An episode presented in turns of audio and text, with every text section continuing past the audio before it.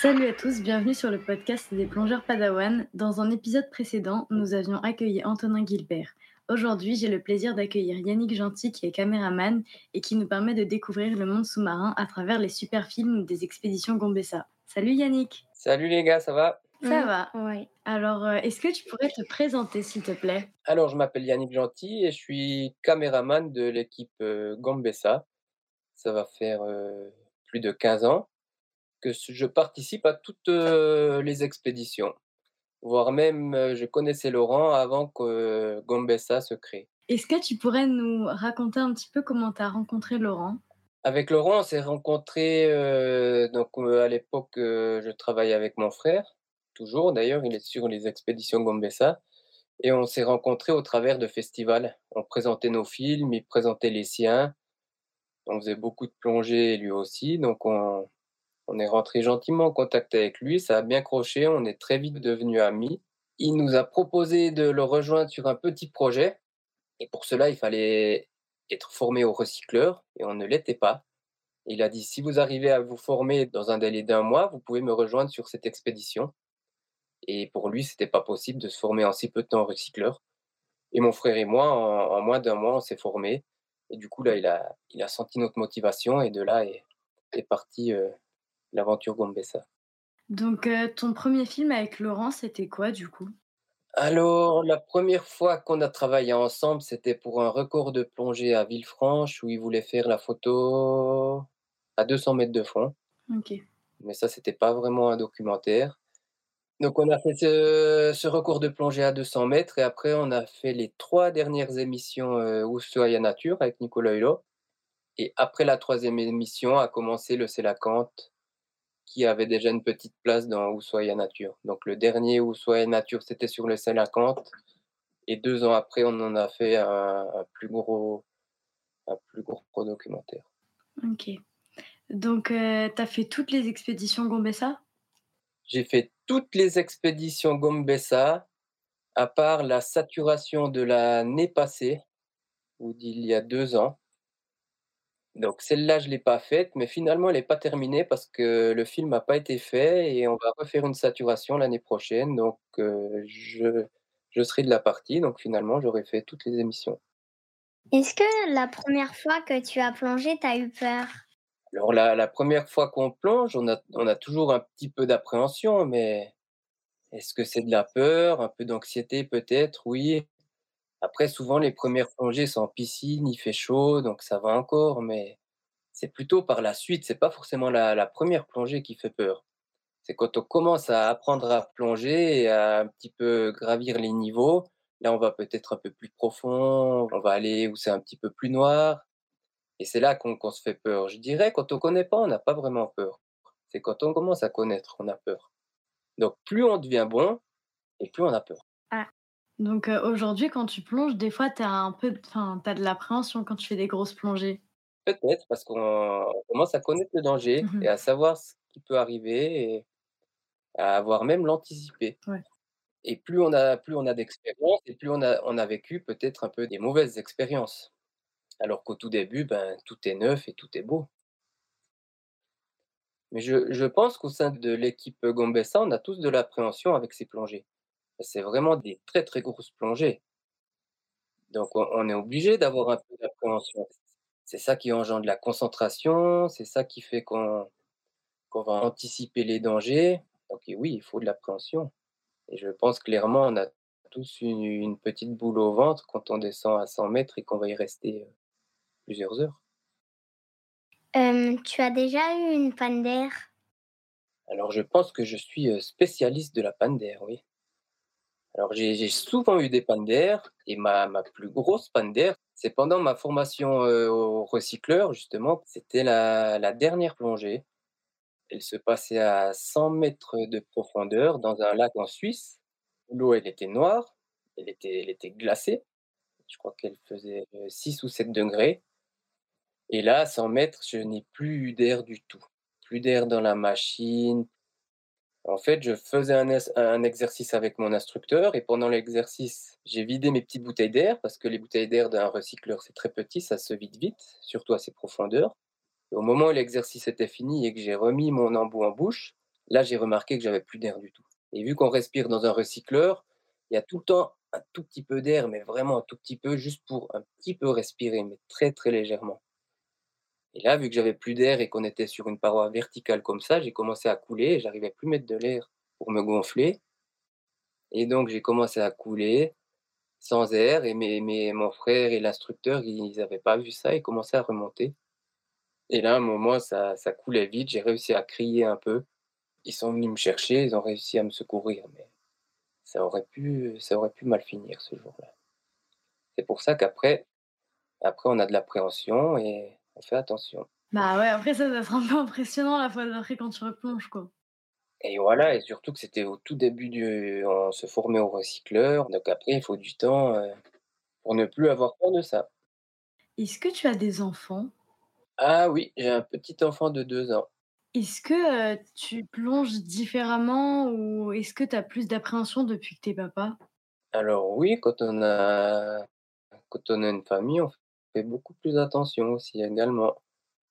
Quand on n'a pas de famille, un accident, c'est nous qui allons le payer. Mais quand on, quand on a un petit enfant qui attend à la maison, c'est sûr qu'on fait beaucoup plus attention. Je pense que les membres de l'équipe qui ont des enfants, ils diront pareil. Que ce soit Laurent ou Florian. Quand on a un enfant, on a plus peur. Peut-être même euh, demander à votre papa. hein. Euh, C'est euh, le bébé qu'on a vu avec qui tu faisais du parapente? Ah, vous avez vu ça? Ouais. Ouais. Voilà, c'est lui, ouais. Ah, c'était mignon. Et euh, du coup, t'aimes le parapente? Est-ce que tu retrouves des mêmes euh, sensations qu'en plongée? Euh, non, j'ai l'impression que le, le parapente et la plongée, c'est les opposés. Et d'un autre côté, ça se retrouve. En parapente, on va essayer d'aller d'aller le plus haut possible, on est dans l'air. Et en plongée, c'est le contraire, on va aller le, le plus bas possible et on est dans l'eau. C'est un peu les, les éléments opposés et les, les altitudes opposées. Mais, mais voilà, j'aime ces, ces- c'est les deux éléments qui me conviennent et je pourrais, je pourrais pas vivre euh, sans l'un ou sans l'autre. Ou moins bien. Aïe, voilà. Moi, je suis comme Michael Jackson. Tous les jours, il me faut deux heures de caisson suroxygéné pour garder cette jeunesse éternelle.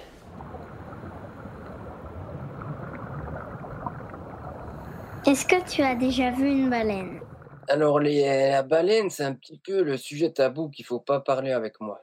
Les baleines, ça fait très très longtemps que j'essaie de nager avec. Alors oui, j'en ai déjà vu, mais c'était très furtif. J'en ai vu plusieurs fois. Mais des vraies rencontres avec les baleines, comme on peut le voir, avec le baleineau, la maman qui vient, des vraies rencontres, j'ai jamais eu ça. Il me manque. Et, tu vois, euh, je suis déjà vieux et j'attends toujours de vivre ce moment. Une belle rencontre avec une baleine. Voilà, je l'ai encore jamais vécu. J'en ai vu, mais pas comme j'ai envie. Ok. Quel est ton animal sous-marin préféré? Alors, l'animal sous-marin préféré, Ah, je dirais c'est Laurent Balesta. Mais c'est pas un animal. Bah, Bah si, mais c'est pas un poisson, Laurent Balesta. Alors, euh, le préféré, je sais pas, celui, on va dire celui pour l'instant qui m'a le plus marqué, c'est le, le parce que voilà, c'est un poisson un peu spécial que peu de gens ont vu. Et après, les animaux qu'on a toujours plaisir à voir sous l'eau, c'est peut-être un peu idiot, mais c'est les dauphins. Je pense que quoi qu'il arrive, quand on voit un dauphin sous l'eau, même si on en a vu des centaines de fois, ça fait toujours plaisir. Parce qu'il vient te voir avec un grand sourire, il est joueur. Voilà, si en plus il vient proche, donc le dauphin, ça fait toujours plaisir. Et après, il y a, plein de petits animaux, des fois qui viennent, dès le moment où il y a une petite interaction, ben, ça fait plaisir. Un petit poisson qui vient te voir au palier, ou un gros requin qui passe comme ça au large, une ombre. Mais de, souvenir, le, le c'est un poisson que dans l'équipe Gombessa, on aura du mal à oublier. Et le dauphin, quand il passe dire bonjour, ça fait toujours plaisir. Je dis ça, je dis ça parce que j'ai jamais vu de baleine vraiment. Sinon, j'aurais dit la baleine. bah peut-être dans quelques années, tu diras la baleine. Ah, j'espère, hein. On verra. Quelle est ta plus belle plongée? Alors, c'est pareil, les plongées, la plus belle plongée. Ça, c'est dur, hein, une plus belle plongée. Bah, peut-être, ça peut être la toute première fois où tu respires sous l'eau. Voilà. Ça, tu l'oublieras jamais. Et après, de nouveau, c'est les rencontres. Il y a plein de belles plongées, hein. C'est sou c'est souvent avec les gros animaux, plonger avec un requin blanc, plonger avec le sélacanthe à nouveau, les premières plongées profondes. Souvent, c'est les premières rencontres et les premières fois qui marquent le plus. Mmh Voilà. Quelle était ta plongée la plus profonde? Alors moi, j'ai jamais atteint 150 mètres. Je crois que je me suis arrêté à 148 mètres, virgule 2. Il me semble que c'est ça. C'est précis, hein? Mais j'ai ce souvenir de de regarder ma mon ordinateur et et voir 148,2 et quelqu'un de normal, quand il voit ça, il va vite à à 150 mais mais vu que nous, souvent, on travaille, alors ça fait plaisir d'ê d'être à cette profondeur, d'être à 150, mais vu qu'on travaille, on en fait, on s'amuse pas à faire des des petits recours comme ça quand on travaille. Donc je je suis allé à 148 parce que j'avais besoin et voilà. Ça s'est arrêté là. Est-ce que c'était ta plongée la plus longue? Heu, c'était pas forcément la plus longue, hein, le la profondeur, ça veut pas forcément dire, heu, plus profond, plus long. J'ai remarqué, on fait souvent des plongées beaucoup plus longues, dans 50, 60 ou 80 mètres d'eau. Parce qu'on va rester un peu plus longtemps et on va vraiment faire des très, très longs paliers, mais non, je pense que la plus longue, c'était une plongée à 100 mètres c'était en Polynésie, je devais descendre à 100 mètres, attendre Laurent qui faisait un passage comme ça devant moi et on remontait ensemble. Sauf qu'arrivé à 100 mètres, je l'ai attendu pendant 20 minutes lui, en fait, il a eu un problème, heu, en se mettant à l'eau, il est remonté sur le bateau. Il est arrivé que 20 minutes après. Il a fait son truc, il est venu me voir, là, là, il a commencé à commencé à nager à gauche, à droite et là, je suis allé le voir et j'ai montré mon ordinateur pour lui montrer que j'avais quand même beaucoup de paliers et là, il a vu comme ça, il a vu que j'avais 6 heures et demie de paliers. Il a fait: «Oh mais comment ça se fait que tu as tous ces paliers?» vu qu'on parle un peu sous l'eau et voilà, j'ai dit: «Beh oui, ça fait quand même 20 minutes que je t'attends» et et là, du coup, on est remontés et vu que c'est en Polynésie, on a on a fini nos paliers. Il a fait ses paliers avec moi, dans la passe de Fakarava, dans de l'eau toute claire, toute chaude et ça se passe bien, mais si on avait été au large il faut faire 6 heures et demie pendu à un fil, ça c'est moins drôle. Est-ce que, heu, les paliers, heu, aussi longs que ça, vous vous ennuyez pas quand même un peu? Ça dépend les personnes, moi je m'ennuie énormément. Laurent, Thibaut, Justine, ils ont des petites liseuses et ils lisent des livres et moi j'avoue que sous l'eau, je j'arrive pas à lire, donc j'attends et je m'ennuie énormément, donc j'aime pas les paliers. Quand tu plonges à d'aussi grande profondeur, ça doit pas être pratique de pas aimer les paliers. Ah non, effectivement, c'est pas pratique. C'est un peu contradictoire, mais Qu'est-ce qui t'a donné envie de plonger? Ah, ce qui m'a donné envie de plonger, moi je crois bien quand même que c'est le commandant Cousteau, hein. Quoi qu'on dise, il faisait des belles émissions et les gens de notre génération, c'est souvent les les seules émissions qu'ils avaient le droit de regarder et c'est un petit peu lui qui a qui a découvert, qui a mis en image avec d'autres, hein, mais c'est lui qu'on voyait, donc c'est clairement lui qui nous a donné envie de plonger. OK. Bah, je pense que maintenant, c'est plus des personnes, heu, comme vous qui nous donnent envie de plonger. Enfin, nous avec Gabin, grâce à vos films, vous êtes un peu la nouvelle équipe du commandant Cousteau. Bah, c'est gentil, ça nous fait plaisir. Alors, est-ce que tu pourrais me raconter un peu comment est venue ta passion, hem, pour, heu, le film? La passion pour le film, c'est venu un petit peu, heu, avec mon frère. Nous, on a très vite quitté la la maison pour voyager et un jour on s'est dit: «Pourquoi on ferait pas des films de nos voyages?» voilà, c'était assez simple et on a acheté du matériel et comme on dit, on s'est formé en autodidacte, donc on s'est auto-formé et petit à petit ça a marché et de là, on a rencontré Laurent qui nous a présenté à à Nicolas Hulot et et ainsi de suite. Donc voilà, à la base, c'était pas forcément une passion, c'était un outil pour, pour travailler. Donc, heu, vous avez jamais fait de formation, heu, pour, apprendre, le cadrage et cetera? Non, jamais, jamais. Waouh! On a acheté du matériel et on a commencé comme ça. En tout cas, vous faites de super reportages donc, Ouais, ça c'est vrai. Ah bah, c'est sympa, merci.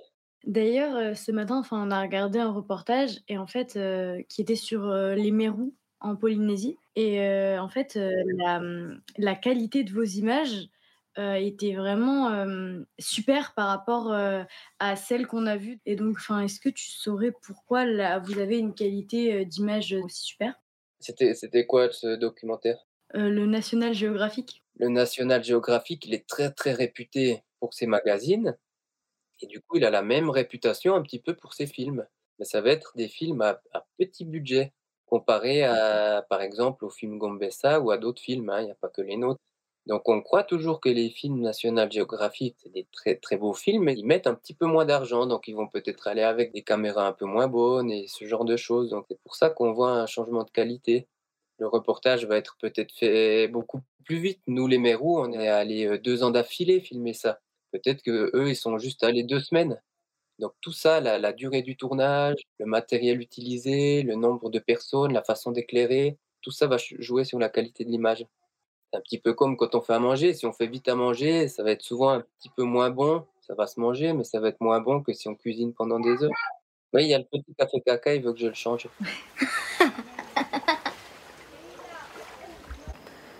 Ce soir, on va filmer à la fantôme. Faire des images au méga ralenti. Et si ça marche pas, je suis viré.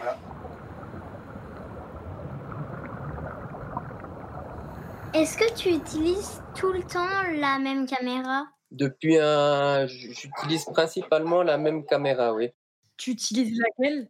Pour la, la plupart des images, c'est la grosse caméra. Si vous voulez le nom, c'est une Sony F55 avec un caisson Subspace. C'est ce qu'on utilise, c'est la caméra que j'ai et que j'utilise. Et après, on a aussi du plus petit matériel, un plus léger et plus pratique à manier. C'est également des, c'est des petits appareils photo Sony. Voilà, en gros, ce qu'on utilise. S'il faut, s'il faut faire du, du macro, je vais plutôt utiliser un appareil photo. Et quand c'est de, de l'image euh, traditionnelle, c'est les, les grosses caméras. Tu fais un peu de photos ou pas Ou c'est exclusivement de la vidéo? Alors moi, je fais uniquement de la vidéo, ouais. pas du tout de photos. Et de toute façon, dès, dès le moment où tu travailles avec un photographe, tu ne vas pas faire de photos. Tu le laisses faire, c'est son, travail. En parlant de photos, j'ai quand j'étais en stage, j'ai pu, hem, essayer de porter un appareil photo de Laurent. C'était franchement super lourd. Est-ce que les caméras, elles sont aussi lourdes ou plus lourdes? Alors les, les vraies caméras, euh, elles, elles sont, oui, c'est c'est beaucoup plus lourd. Ma, ma caméra, elle fait, je crois qu'elle fait 35 ou 40 kilos. C'est une caméra qui, elle, elle fait, elle fait plus de 80 cm de long avec le caisson, donc c'est extrêmement lourd. Après, les petits appareils photo que qu'on veut utiliser, c'est un petit peu euh, comme ceux de Laurent, voire plus léger. Mais la caméra, oui, c'est très très lourd. Mais du coup, ça doit être super encombrant sous l'eau, non? Une fois sous l'eau, ça pèse plus rien. Donc c'est nous qui l'équilibrons, elle est, elle est neutre, elle est vraiment neutre. Et c'est c'est pas, non, c'est pas encombrant vu que ça pèse rien. Ça prend un peu de place, mais c'est pas problématique à part quand il y a vraiment du courant, si on va plonger dans des rivières, des choses comme ça. Mais sinon, plus c'est gros et plus, plus ça va être stable, on va pouvoir faire des, des avancées très douces, très calmes. Une grosse caméra, elle se pose un petit peu sur l'eau comme ça. Elles ont combien de temps d'autonomie, tes caméras?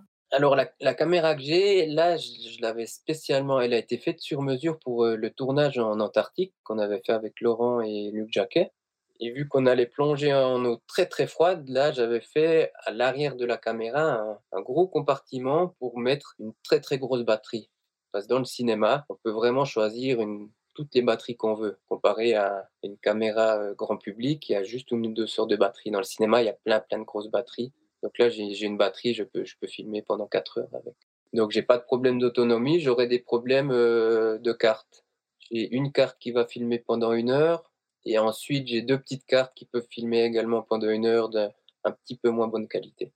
Et heu, donc toi, tu filmes et est-ce qu'après tu t'occupes aussi du montage ou ça, c'est quelqu'un d'autre qui le fait? Non, en principe, le caméraman va faire les images. Le soir, il va faire un, un rapport de ce qu'il a filmé pendant la journée. Donc, il faut passer en revue un toutes ces images. Ça, c'est quelque chose que je fais très très mal et je me fais à chaque fois un petit peu gronder. Et après, le montage, c'est vraiment euh, la post-production. Ça va se passer dans des studios et c'est fait avec un monteur, c'est fait avec le réalisateur, mais ça va pas être le cadreur qui fait ça.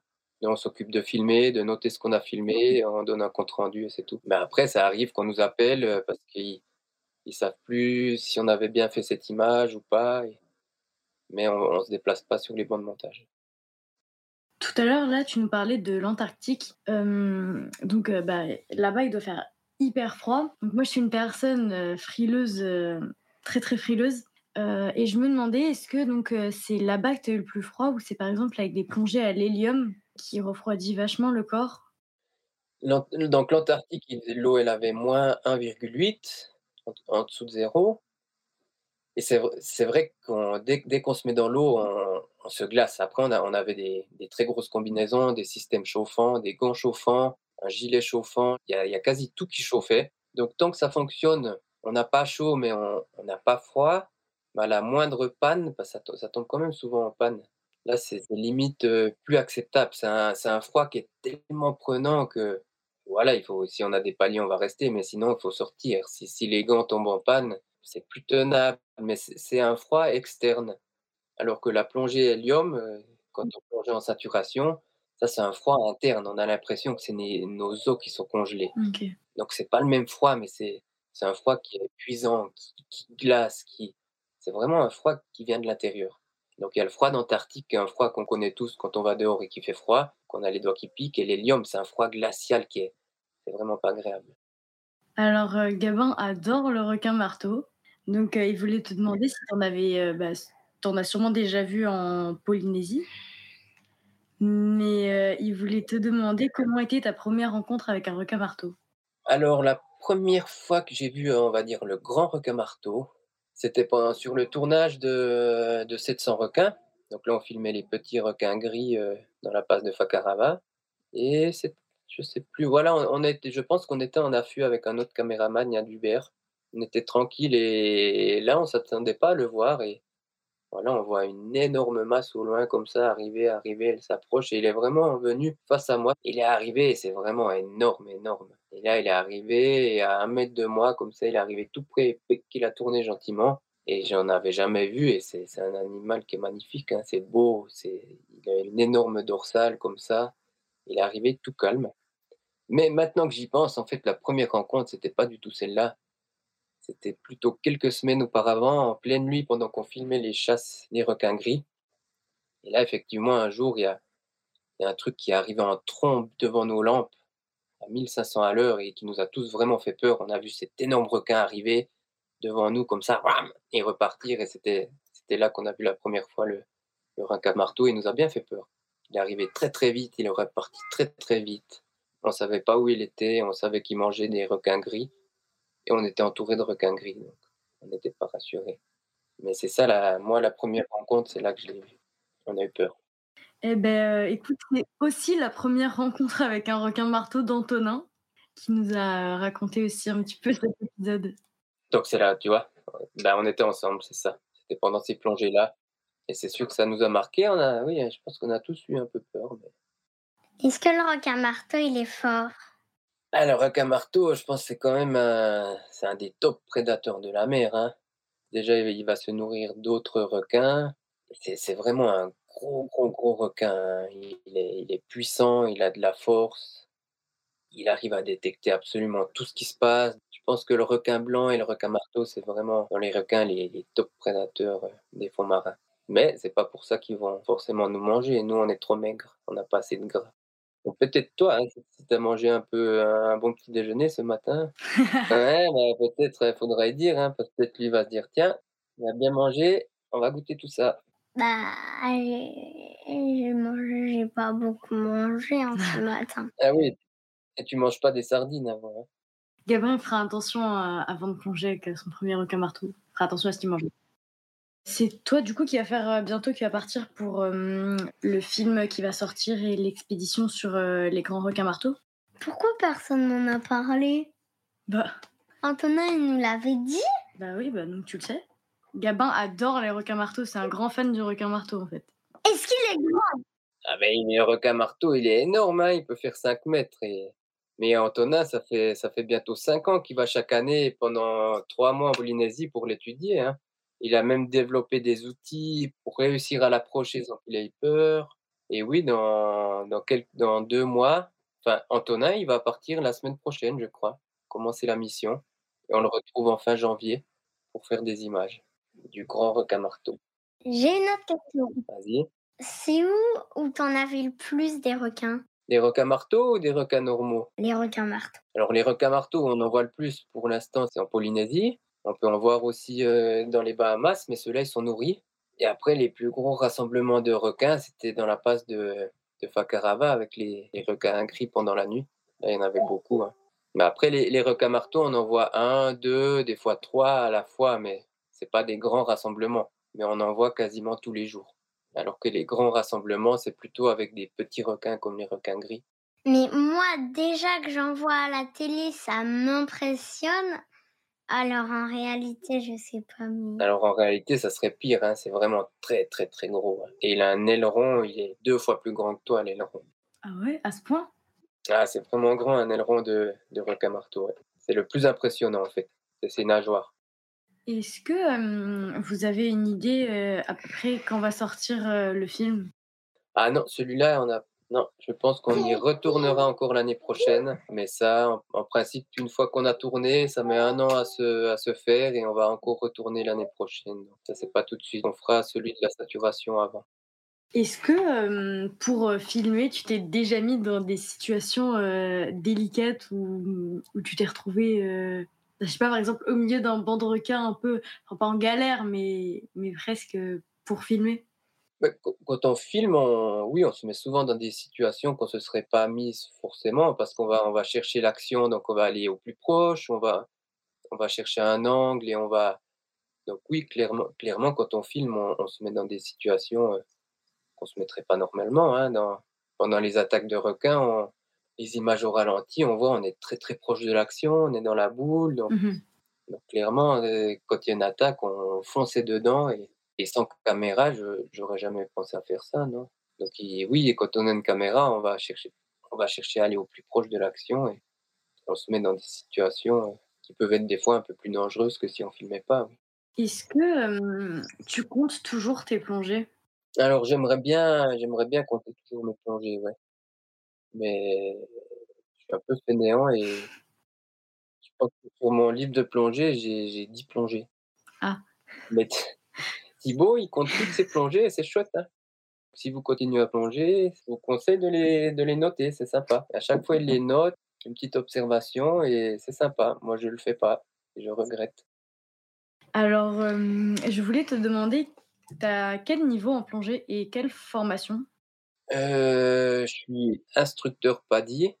Euh, je suis euh, moniteur une étoile masse et après euh, plongeur recycleur euh, à saturation.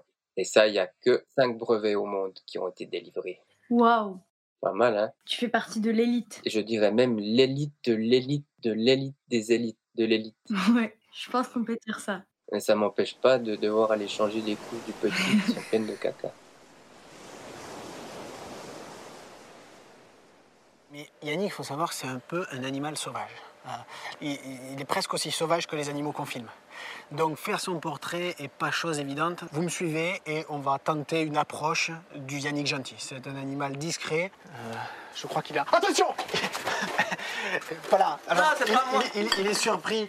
On a droit du comportement animalier. Il y a, il y a une photographie d'ailleurs qui, qui peut aider à bien le, comprendre le personnage. Il est tout simplement en train de mordre la queue d'un crocodile de 4 mètres de long. T'as compté que 10 plongées, mais t'as commencé quand? À quel âge? J'ai commencé la plongée à un an et demi. J'étais tout petit. non, je rigole. Maman, il y a. J'ai commencé la plongée. Il faut savoir qu'avec mon frère, on, on est, on est suisse et on habite plutôt dans la montagne, dans le, dans le Jura. Il y a beaucoup de lacs, mais il n'y a pas la mer. C'est pas vraiment des endroits de plongée. Mais très très vite, on a su qu'on voulait faire de la plongée. Et moi, j'ai commencé à, je j'ai commencé vers 13 ans à plonger. Et lui également, on a plongé chacun de notre côté. Et voilà, on s'est formé très tôt tout seul. On a trouvé des clubs et on s'est formé dans les lacs en hiver, dans l'eau froide, l'eau noire. Et voilà, et après, on n'a jamais arrêté. Après, j'ai peut-être un peu plus que 10 plongées, mais j'ai j'ai noté les plongées que j'ai dû noter pour faire mes, ma formation et c'est tout. Et après, euh, je sais pas combien j'en ai en fait.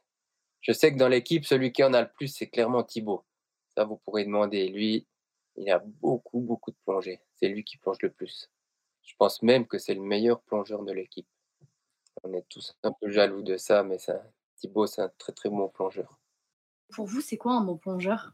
Un bon plongeur, c'est le, c'est l'expérience qu'il a et en fait, il, est- voilà, il plonge beaucoup, Thibaut. Il est tout le temps dans l'eau. Donc, au bout d'un moment, être tout le temps dans l'eau, c'est, les automatismes qui font que ça devient un bon plongeur et la, la connaissance aussi, euh, la connaissance physique. la connaissance des gaz, la connaissance. il a une grande connaissance en, en plein de choses. Connaissance du matériel, il va pouvoir réparer son matériel facilement. Oui, c'est ça que c'est un bon plongeur. oui. À estimer, tu penses que tu aurais combien de plongées? Je sais pas, peut-être euh, peut-être 1000. Je crois que Thibaut, il en a 3000 ou 4000. Bah, il vous dira ça, hein, il a son petit son carnet, lui.